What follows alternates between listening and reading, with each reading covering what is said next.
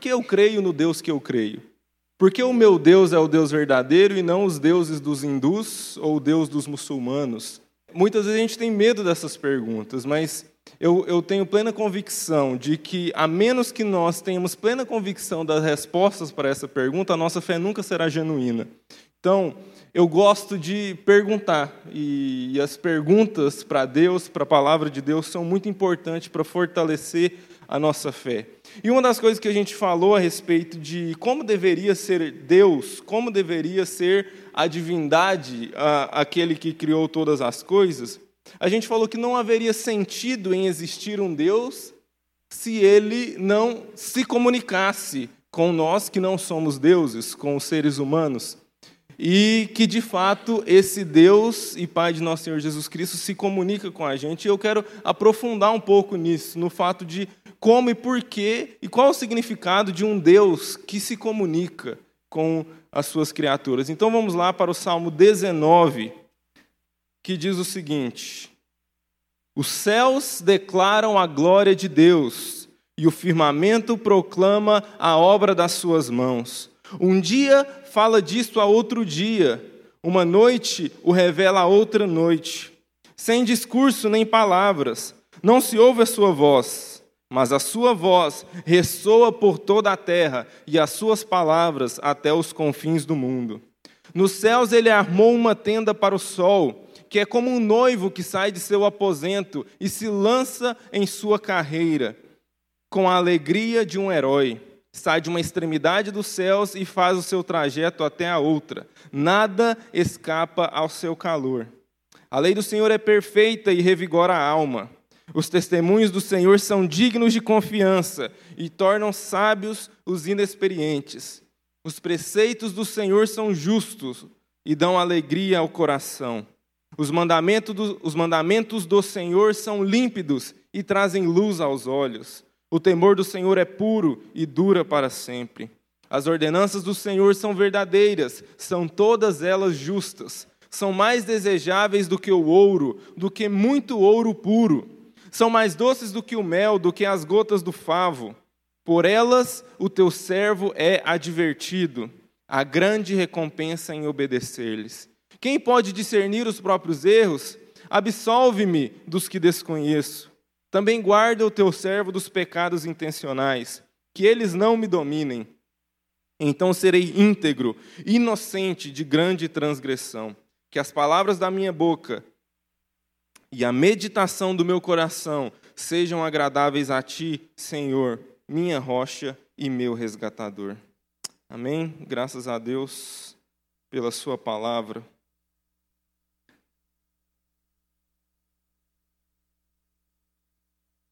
Deixe-me apenas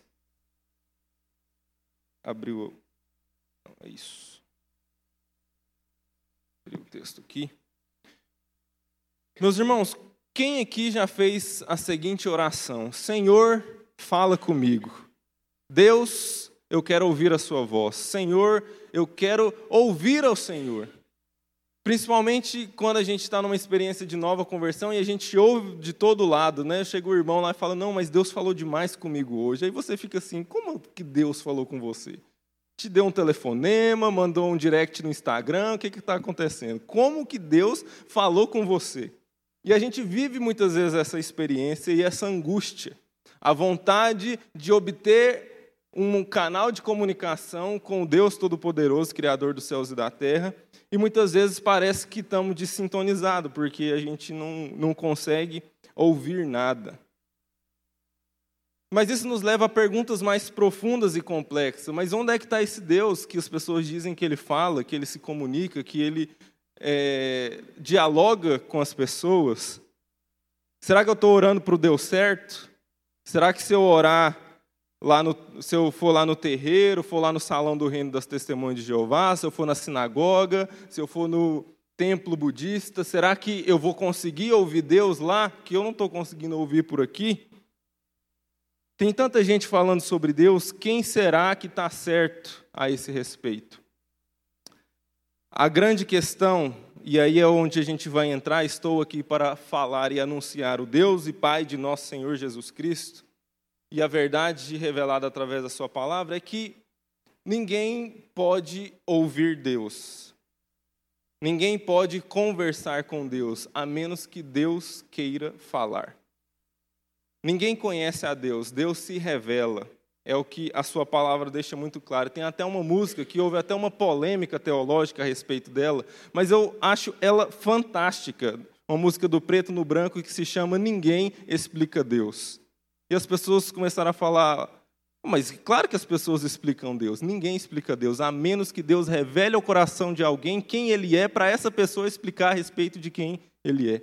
Deus é autorrevelado. O Senhor Jesus, lá em Mateus capítulo 11, versículo 27, diz: Todas as coisas me foram entregues por meu Pai. Ninguém conhece o Filho a não ser o Pai, e ninguém conhece o Pai a não ser o Filho, e aqueles a quem o Filho o quiser revelar. Deus não é conhecido por nosso próprio esforço.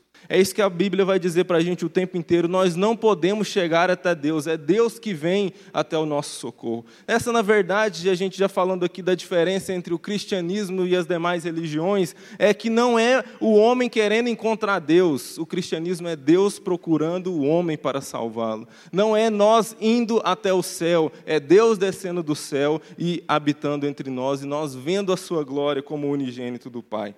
A verdade, meus irmãos, é que o Deus em que cremos, ele não somente quer falar conosco, ele é a própria palavra. Mas na frente a gente vai olhar um pouco para o Evangelho de João, em que ele vai dizer que o Verbo criou o universo, a palavra criou o universo, se fez carne e habitou entre nós. O Verbo é, era Deus, essa palavra era Deus. O nosso Deus, ele é a comunicação em pessoa. Ele quer falar. Ele está disposto, ele criou todas as coisas para se comunicar conosco.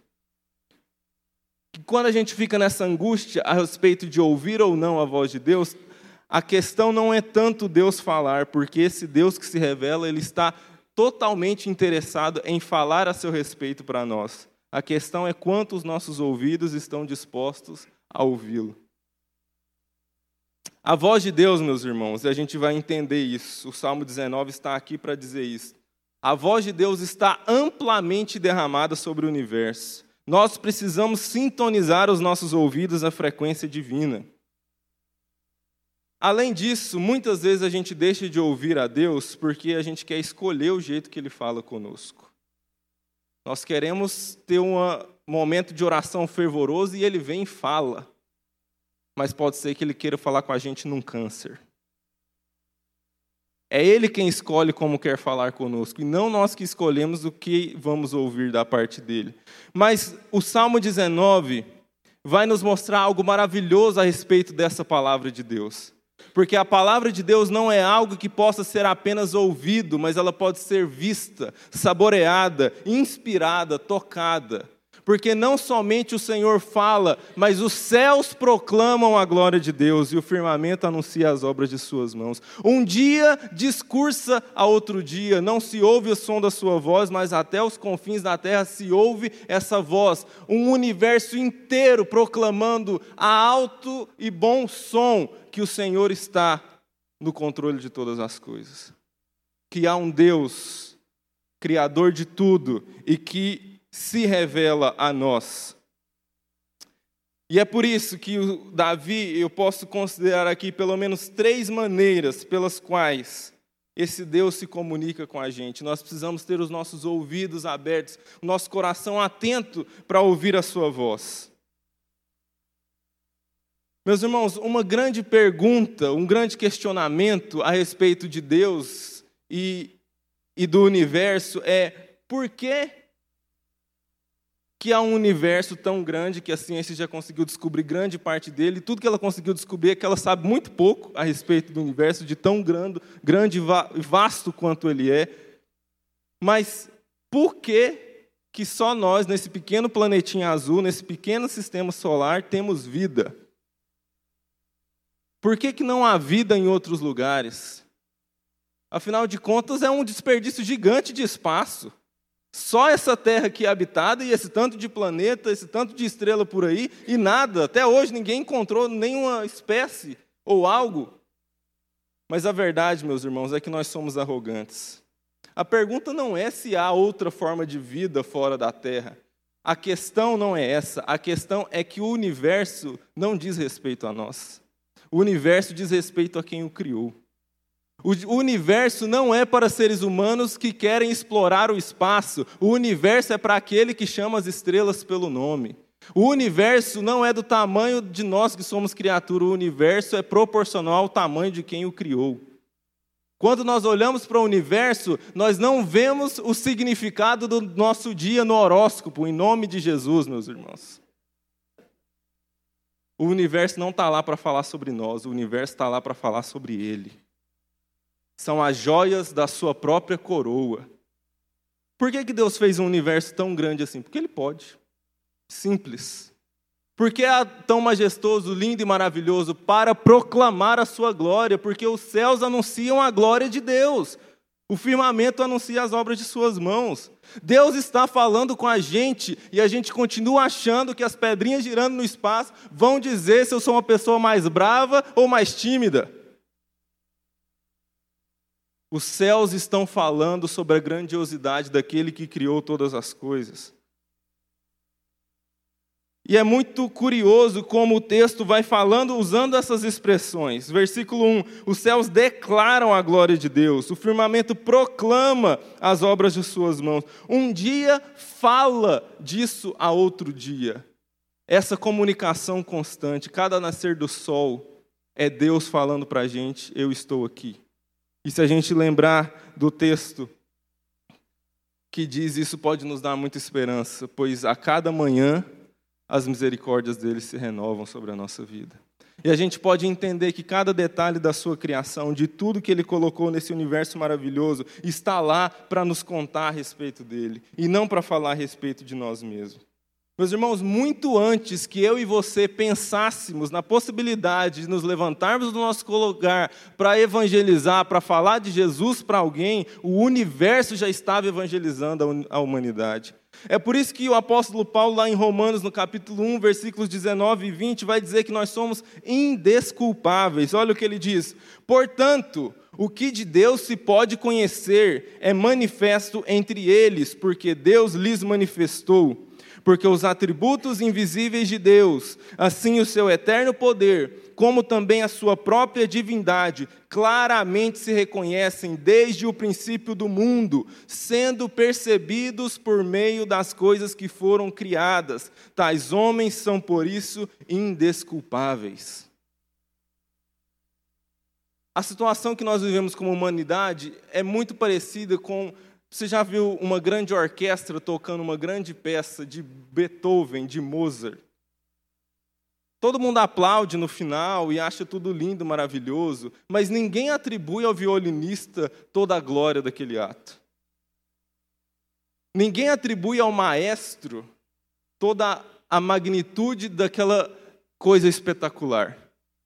Vocês concordam comigo que, por mais que nós aplaudamos os artistas, o crédito é de Mozart. O crédito é de Beethoven, que escreveu aquela peça. Mas a humanidade continua olhando para o violinista e dando glória ao violinista.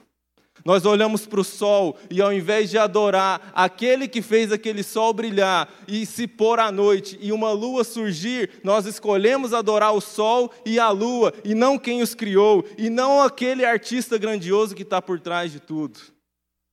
É perceber que em cada coisa criada por Deus, e aí é onde o paganismo surgiu, da dificuldade que nós temos em perceber que em, o apóstolo Paulo vai continuar dizendo que nós escolhemos adorar a criatura no lugar do Criador. Mas as criaturas estão todas em uníssono dando glória ao Criador, em todo o tempo, nos mostrando em cada detalhe tudo a seu respeito. Meus irmãos, o universo nada mais é que um grande poema a respeito de Deus, proclamando as suas maravilhas.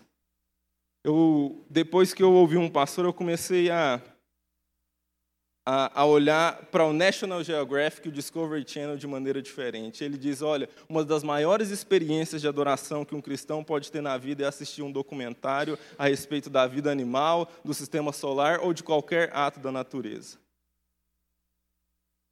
Faça essa experiência, se permita. Hoje em dia, para mim, já é uma coisa natural assistir um documentário sobre a vida animal e ter vontade de dar um glória a Deus. Fala, gente do céu. Depois, um, eu já falei sobre essa palavra outras vezes e mostrei um, um ritual de acasalamento de duas lesmas. Gente, é a coisa mais espetacular que eu já vi na minha vida. Eles ficam fosforescentes, é uma coisa. Sabe, tudo na criação do Senhor aponta para Ele. Tudo que Ele fez, eu, você, o nosso corpo, tudo que somos, aponta e comunica. É Deus falando com a gente, a gente só precisa ouvir. Eu me lembro de uma música do João Alexandre chamada Te Vejo Poeta. É uma música muito bonita e eu quero ler aqui um trechinho dela que ele diz o seguinte: Te vejo poeta quando nasce o dia, e no fim do dia, quando a noite vem. Te vejo poeta numa flor escondida, no vento que instiga mais um temporal. Por que, que ele criou o mundo? Por que, que ele criou o universo? Para se revelar, para mostrar, para falar com a gente. E é tão maravilhoso porque o próprio o próprio salmista vai indicar para a gente. Olha o que ele vai dizer a partir do versículo 4. Mas a sua voz ressoa por toda a terra e as suas palavras até os confins do mundo. Nos céus ele armou uma tenda para o sol que, como um noivo que sai de seu aposento, se lança em sua carreira com a alegria de um herói, sai de uma extremidade dos céus e faz o seu trajeto até a outra, nada escapa ao seu calor. Ele diz que o sol é como um noivo, percorrendo o mundo de uma extremidade à outra. Quem é a figura do noivo nas Escrituras? Cristo. O salmista está dizendo que quando você estiver sob aquele sol de rachar goianiense, meio-dia, ao invés de você reclamar e pensar como está calor, mas lembrar que como o sol corre de uma extremidade à outra e nada foge ao seu calor, eu não fujo ao amor do noivo.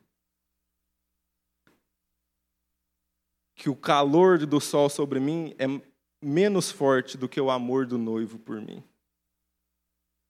entender que cada aspecto da existência fala para mim a respeito dele. Até no calor que me deixa desconfortável, eu posso perceber o quanto ele me ama, o quanto ele está interessado em mim. E o salmista avança, porque Cristo, Deus, não está somente falando conosco através do universo, mas ele se revela a partir da sua palavra escrita. A partir do versículo 7 até o versículo 11, o salmista vai exaltar a lei de Deus e vai falar a respeito do que ele aprende dela. E ele vai elencar oito características da palavra de Deus. Ela é perfeita, ela é fiel, ela é reta, ela é pura, ela é límpida, ela permanece para sempre, ela é verdadeira e ela é justa. E ele também aponta seis utilidades para essa palavra. Ela restaura a alma, ela dá sabedoria ao simples, ela alegra o coração, ela ilumina os olhos, ela é mais desejável que o ouro, mais doce que o mel. Mas muitas vezes não é assim que a gente se sente com relação à palavra, com a Escritura, com o registro histórico profético de tudo aquilo que Deus fez e onde nós temos a concretude daquilo que a gente tem no universo de maneira abstrata. O universo nos dá lampejos a respeito de quem é Deus, mas as Escrituras nos explicam. Esse mesmo pastor que é o John Piper, que fala a respeito dos documentários, ele fala: olha, a Bíblia não é chata. A Bíblia não pode ser chata. O, universo, o, o, Senhor, o Criador do universo, de todas as coisas, está falando alguma coisa com a gente. Isso não pode ser chato. Nós precisamos mudar a nossa maneira de entender, perceber que aquele que criou o universo, que chama as estrelas pelo nome, nos deu o privilégio de traduzir grande parte de quem ele é num livro que a gente pode ler e entender. E que nada mais é do que o manual do fabricante, gente. A gente nunca pega um liquidificador e usa ele para lavar o carro, porque o manual de instrução diz que ele não serve para isso. Mas nós pegamos a nossa figura do ser humano e queremos usar para um outro fim que não o que o manual de instrução do fabricante diz que serviria. As Escrituras estão lá para revelar a nós de maneira concreta o que o universo não poderia nos dizer de maneira concreta, para que nós não somente percebamos a voz desse Deus falando pelo universo, mas a obedeçamos, sigamos a ela, possamos colocar a nossa vida dentro dessa palavra. Então, quando você achar que Deus está longe de você, que Ele não quer falar com você, vá para a Escritura e perceba que tudo ali estava preparado para você. Tem uma relação diferente com o que Deus deu para nós, o privilégio que nós temos de ter esse registro histórico. E quando você começa a estudar e se aprofundar no significado de, e, e no privilégio de ter esse livro nas mãos, o livro mais perseguido da história da humanidade, o livro mais queimado, e mesmo assim ninguém conseguiu acabar com ele. Voltaire, um filósofo francês do, do, do Renascimento, ele diz que em 100 anos a Bíblia deixaria de existir. Curiosamente, depois da sua morte, a casa dele se tornou a sede da Sociedade Bíblica da França. É o best-seller mundial de todos os tempos. Ninguém consegue tirar o lugar como o livro mais vendido da Bíblia. E entender o zelo que foi é, tido ao longo da história. Então, quando você começa a perceber coisas como, por exemplo, há mais provas de que os escritores do Novo Testamento escreveram o Novo Testamento do que que Aristóteles escreveu o que dizem que Aristóteles escreveu, por exemplo. Há mais cópias de manuscritos bíblicos do que dos, dos filósofos gregos. Enfim, entendendo que a nossa fé, além dessa revelação no universo, a gente tem a tendência de espiritualizar a coisa, mas entender que o cristianismo ele tem um firme fundamento histórico. O que as Escrituras dizem que aconteceu, de fato aconteceu. Não são lendas, não são fábulas, é a realidade. Cristo de fato pisou nessa terra, morreu e ressuscitou ao terceiro dia. Mas além das Escrituras, Deus fala não somente do universo para dentro de nós, não somente através do livro que eu pego e leio para dentro de nós, mas Ele fala de dentro para fora. Ele se revela em nossa própria consciência. A partir do versículo 12, o salmista começa a ter um diálogo com Deus no sentido de que ele quer estimular a sua própria consciência a discernir aquilo que Deus revela dentro do seu próprio coração. Versículo 12: Quem pode discernir os próprios erros? Absolve-me dos que desconheço. Também guarda o teu servo dos pecados intencionais, que eles não me dominem. Então serei íntegro, inocente de grande transgressão. Que as palavras da minha boca e a meditação do meu coração sejam agradáveis a ti, Senhor, minha rocha e meu resgatador. A consciência dele o acusa, ela está profundamente afetada por esse Deus. E perceba que é uma caminhada de ouvir a voz de Deus, de aprender a ouvir e cada vez mais estar ciente dessa voz. Eu percebo essa voz de maneira meio abstrata no universo à minha volta. Eu começo a me aprofundar nessa voz através da palavra dele e de repente essa voz já está tão viva dentro de mim que ela começa a reverberar. É como Cristo chamou aquela mulher à beira do poço, a samaritana: Olha, se você beber a água que eu te der, você não somente vai parar de ter sede, você vai ser uma fonte a jorrar para a vida eterna. Deus nos chama não somente para ouvir a Sua voz passivamente, mas para sermos uma caixa de ressonância da voz dele no universo. Para que através de nós essa voz alcance outras pessoas, essa voz seja ouvida em outros lugares. E essa, meus irmãos, é uma garantia e uma promessa maravilhosa das Escrituras.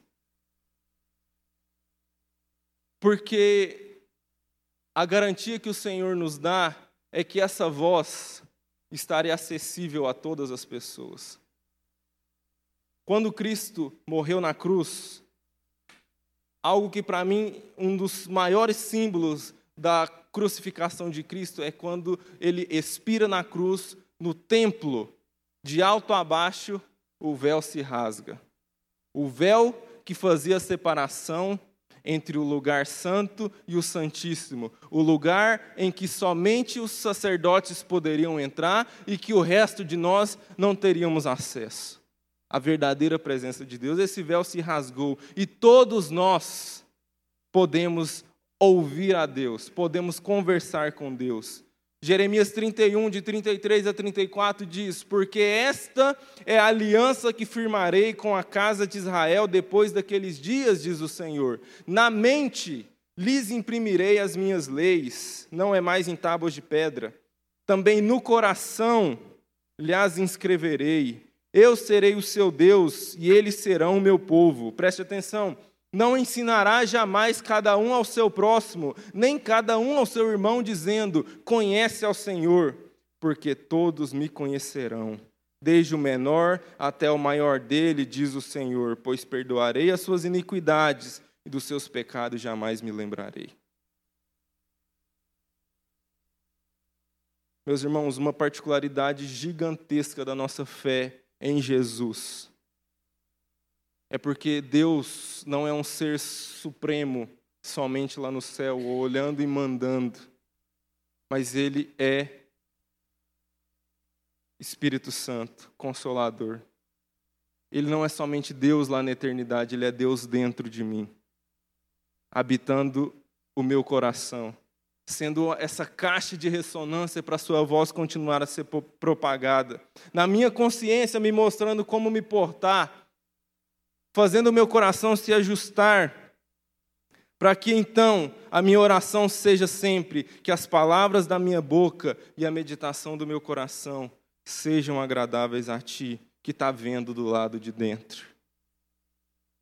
Esse Deus que nos habita e que fala de dentro de nós.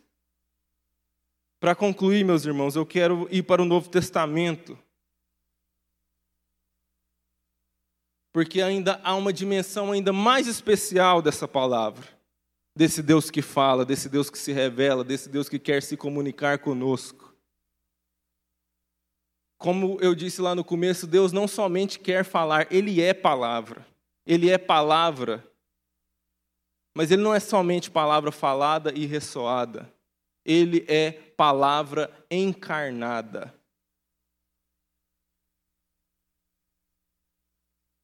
Hebreus começa a falar para a gente a, a, respeito dessa progressão do, da voz de Deus, do ensinamento de Deus para nós. Ele fala o seguinte, Hebreus capítulo 1, os dois primeiros versículos, o escritor aos Hebreus começa dizendo: Havendo Deus outrora falado muitas vezes, de muitas maneiras, aos pais pelos profetas, nesses últimos dias, nos falou pelo Filho, a quem constituiu o herdeiro de todas as coisas e pelo qual também fez o universo. Você quer saber qual é a expressão mais, máxima do que Deus tem a dizer para mim e para você? Ele não disse, ele não escreveu, ele mandou seu filho. Como eu disse lá do Evangelho de João, Evangelho de João, versículos 1 a 3 e depois o 14. No princípio era o Verbo, era a palavra, e a palavra estava com Deus, e a palavra era Deus.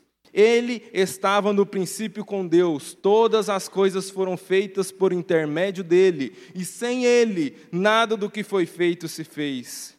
E a palavra se fez carne e habitou entre nós cheio de graça e de verdade, e vimos a sua glória, glória como do unigênito do Pai. Acima de tudo, meus irmãos, e a gente falou sobre isso há duas quartas-feiras atrás, a diferença mais crucial entre o Evangelho de Jesus Cristo, entre a palavra de Deus e qualquer livro religioso e qualquer religião, é que Deus não nos deu um livro. O livro, como eu disse, tem uma importância fundamental na nossa vida, mas ele não é um fim em si mesmo. O livro somente está lá para revelar quem de fato é a palavra, e a palavra é Jesus Cristo de Nazaré. Deus não nos deu um livro de regras, faça isso, obedeça a esse mandamento. Deus nos diz: olhe para o meu filho e faça o que ele faz. Como eu disse, seria muito fácil para qualquer divindade lá da sua glória, da sua majestade, dizer: viva desse jeito. Mas o Deus e Pai de nosso Jesus Cristo, nosso Senhor Jesus Cristo, enviou para viver como nós, passar pelas nossas dores, passar pelas nossas angústias, passar pelo que, pelo que passamos, para nos mostrar o que significa viver.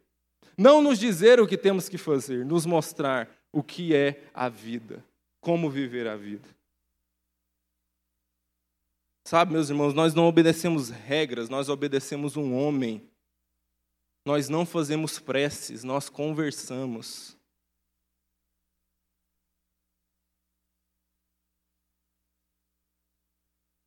Porque, ao contrário do horóscopo, o nosso Deus responde de volta. Ao contrário das divindades hinduístas, há uma pessoa lá do outro lado. Ao contrário da espiritualidade budista, nós lidamos com uma pessoa que não somente é o Deus poderoso criador do universo, mas que passou por todas as coisas que eu e você passamos, tentação, fome, dor. E como ele passou por mais dor do que eu. E essa palavra que quer se revelar a nós. Porque esse Deus, ele é gente. A palavra de Deus se senta na beira da praia e come peixe assado. A palavra de Deus chora quando um amigo morre. A palavra de Deus fala, mas a sua voz pode estar rouca, porque ele passou o dia todo pregando às multidões. Deus fala e as suas palavras são: já não vos chamo servo, servos, mas amigos. Tudo que nós precisamos na nossa vida, meus irmãos, toda a palavra de que precisamos, chama-se Jesus Cristo de Nazaré.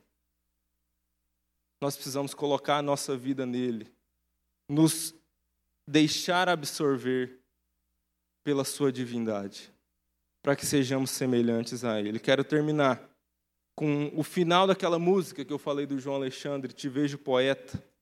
E ele termina a música dizendo assim: Contudo, o poema, a tua obra de arte, destaca-se à parte numa cruz vulgar, custando o suplício de teu filho amado, a mais alta expressão do ato de amar. Se o universo é um poema a respeito de Deus, a sua obra-prima foi feita com sangue no alto de uma cruz. Tudo isso para nos mostrar que Ele nos ama e está interessado na gente. Não pense jamais, meus irmãos, meu irmão e minha irmã, que o Senhor não está te dando moral, não está querendo falar com você, não está querendo te ouvir, porque Ele enviou o Filho dele para morrer por você. E há mais palavra derramada no universo do que talvez nós estamos dispostos a ouvir. Que o nosso coração possa, como salmista, querer ouvir essa voz, até que a meditação do meu coração seja agradável a Ele. Em nome de Jesus, vamos orar. Senhor, muito obrigado. Porque o Senhor é um Deus pessoal. Porque o Senhor é uma pessoa e não uma força abstrata. Porque, como estamos fazendo agora, podemos falar contigo. Porque sabemos que o Senhor pode nos ouvir.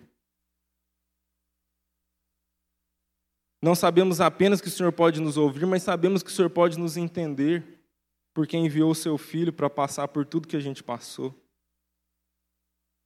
Ah, Deus, que o nosso coração seja consolado nessa noite, com a certeza de que os seus lábios estão abertos, falando ao nosso coração. Que no nome de Jesus, ó Deus, os nossos corações possam se abrir, os nossos ouvidos espirituais possam se abrir para ouvir a Sua voz falando, onde quer que ela esteja, Senhor. Senhor, que ao sairmos pela rua amanhã de manhã, possamos perceber a Tua voz no canto do pássaro, no sol que brilha sobre nós, em cada experiência, em cada situação, saber que o Senhor não está calado, mas o Senhor está falando o tempo inteiro, em todas as circunstâncias. Ah, Deus, para que assim essa Sua doce voz nos preencha o coração e sejamos consolados, ó Deus, e sejamos tratados, ó Deus, e, e tenhamos as nossas vidas transformadas por Ti, ó Deus. Para que possamos ser, ó Deus, semelhantes ao Verbo da vida, a palavra verdadeira, que se revelou, que se fez carne, que habitou entre nós, que vimos a Sua glória e que nos chama não de servos, mas de amigos, para que possamos desfrutar dessa companhia e dessa doce voz pela eternidade, Senhor.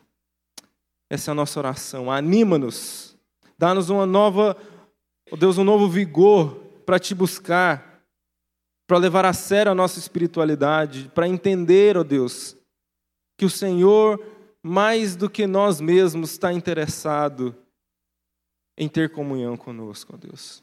Leva-nos até Ti, atrai-nos com cordas de amor. Nós oramos em nome de Jesus.